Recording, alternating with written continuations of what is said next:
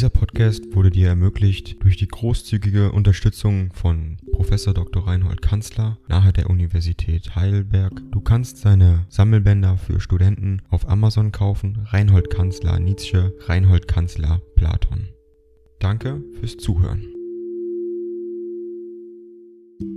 232 an Georg Brandes Torino, Italia, Ferma in Posta, dem 10. April 1888. Aber, verehrter Herr, was ist das für eine Überraschung wo haben Sie den Mut hergenommen, von einem Via Obscurissimus öffentlich reden zu wollen? Denken Sie vielleicht, dass ich im lieben Vaterlande bekannt bin, man behandelt mich da selbst, als ob ich etwas Absonderliches und Absurdes wäre, etwas, das man einstweilen nicht nötig hat, ernst zu nehmen. Offenbar wittern Sie, dass auch ich Sie nicht ernst nehme, und wie sollte ich's auch, heute, wo deutscher Geist ein Contradictio in adjecto geworden ist für die Fotografie bedanke ich mich auf das Verbindlichste. Leider gibt es nichts dergleichen auf meiner Seite, die letzten Bilder, die ich besaß, hat meine Schwester, die in Südamerika verheiratet ist, mit dahin genommen. Anbei folgt eine kleine Vita, die erste, die ich geschrieben habe. Was die Abfassungszeiten der einzelnen Bücher betrifft,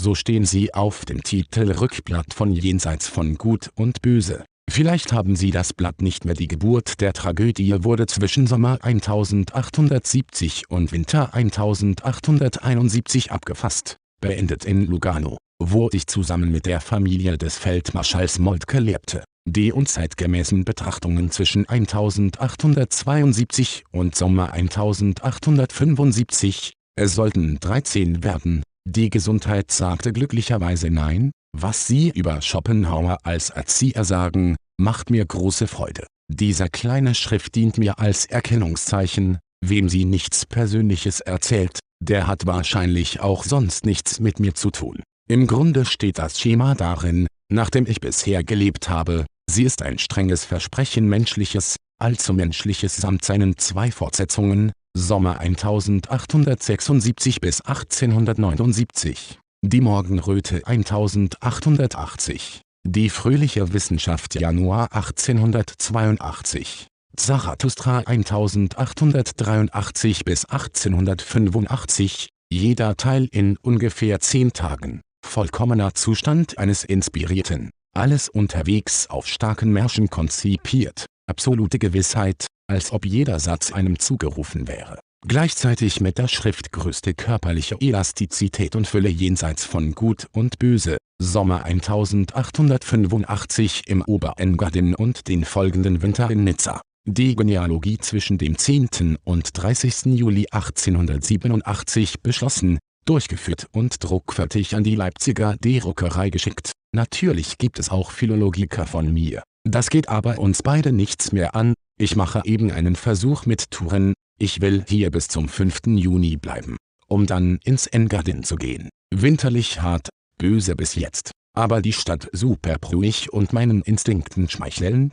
das schönste Pflaster der Welt. Es grüßt sie ihr dankbar ergebener Nietzsche. Ein Jammer, dass ich weder Dänisch noch Schwedisch verstehe, wie da. Ich bin am 15. Oktober 1844 geboren, auf dem Schlachtfelde von Lützen. Der erste Name, den ich hörte, war der Gustav Adolfs, meine Vorfahren waren polnische Edelleute, Nitzki. Es scheint, dass der Typus gut erhalten ist, trotz dreier deutscher Mütter. Im Auslande gelte ich gewöhnlich als Pole, noch diesen Winter einzeichnete mich die Fremdenliste Nitzas komme Polonais. Man sagt mir, dass mein Kopf auf Bildern Mate Jukos vorkomme. Meine Großmutter gehörte zu dem Schiller-Goethischen Kreise Weimars, Ihr Bruder wurde der Nachfolger Herders in der Stellung des Generalsuperintendenten Weimars. Ich hatte das Glück, Schüler der ehrwürdigen Schulpforta zu sein, aus der so viele, Klopstock, Fichte, Schlegel, Ranke und so weiter und so weiter, die in der deutschen Literatur in Betracht kommen, hervorgegangen sind. Wir hatten Lehrer, die jeder Universität Ehre gemacht hätten, oder haben. Ich studierte in Bonn, später in Leipzig. Der alte Ritschel, damals der erste Philolog Deutschlands, zeichnete mich fast von Anfang an aus. Ich war mit 22 Jahren Mitarbeiter des Literarischen Zentralblattes, Zanke. Die Gründung des Philologischen Vereins in Leipzig, der jetzt noch besteht, geht auf mich zurück. Im Winter 1868 bis 69 trug mir die Universität Basel eine Professur an, ich war noch nicht einmal Doktor, die Universität Leipzig hat mir die Doktorwürde hinterdrein gegeben, auf eine sehr ehrenvolle Weise, ohne jedwede Prüfung, selbst ohne eine Dissertation. Von Ostern 1869 bis 1879 war ich in Basel, ich hatte nötig, Ding dong. AI kostet Geld. Wenn du diese Briefe ohne Werbung und ohne Unterbrechung hören willst, dann kauf sie dir doch unterm Link in der Beschreibung. Das Ganze ist moralinfrei und verpackt in mehreren Audiobook-Formaten nur für deinen Genuss. Danke für dein Verständnis und viel Spaß mit den Briefen.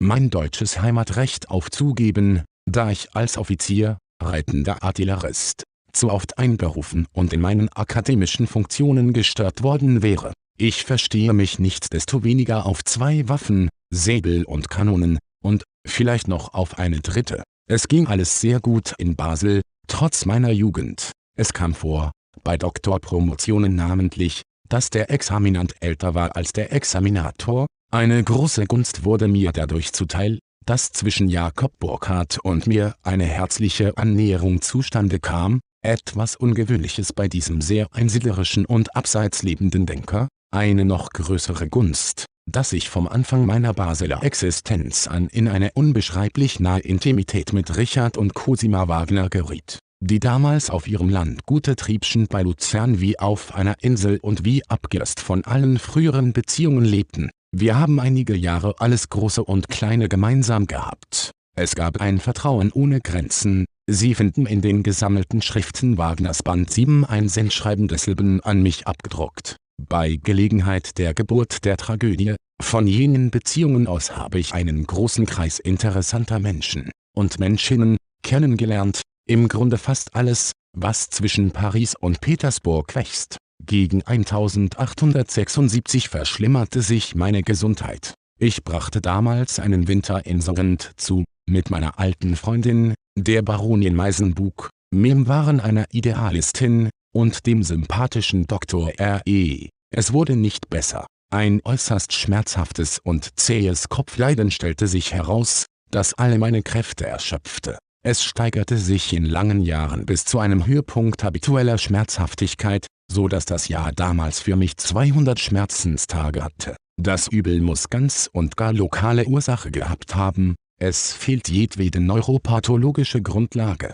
Ich habe nie ein Symptom von geistiger Störung gehabt, selbst kein Fieber, keine Ohnmacht. Mein Puls war damals so langsam wie der des ersten Napoleons, gleich 60. Meine Spezialität war, den extremen Schmerzgru Wert mit vollkommener Klarheit zwei bis drei Tage hintereinander auszuhalten, unter fortdauerndem Schleimerbrechen. Man hat das Gerücht verbreitet, als ob ich im Irrenhaus sei, und gar darin gestorben sei. Nichts ist irrtümlicher. Mein Geist wurde sogar in dieser fürchterlichen Zeit erst reif.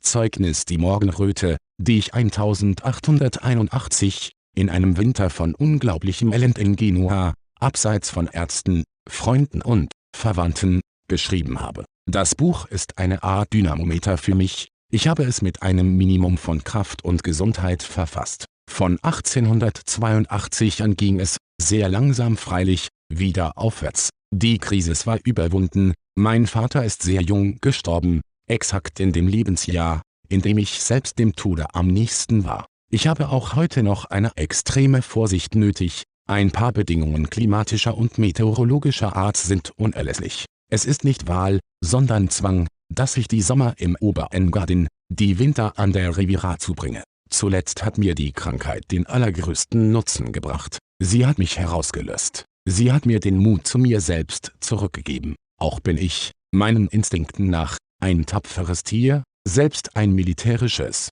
Der lange Widerstand hat meinen Stolz ein wenig exasperiert. Ob ich ein Philosoph bin, aber was liegt daran? Dieser Podcast wurde dir ermöglicht durch die großzügige Unterstützung von Professor Dr. Reinhold Kanzler nahe der Universität Heidelberg. Du kannst seine Sammelbänder für Studenten auf Amazon kaufen. Reinhold Kanzler Nietzsche, Reinhold Kanzler Platon. Danke fürs Zuhören.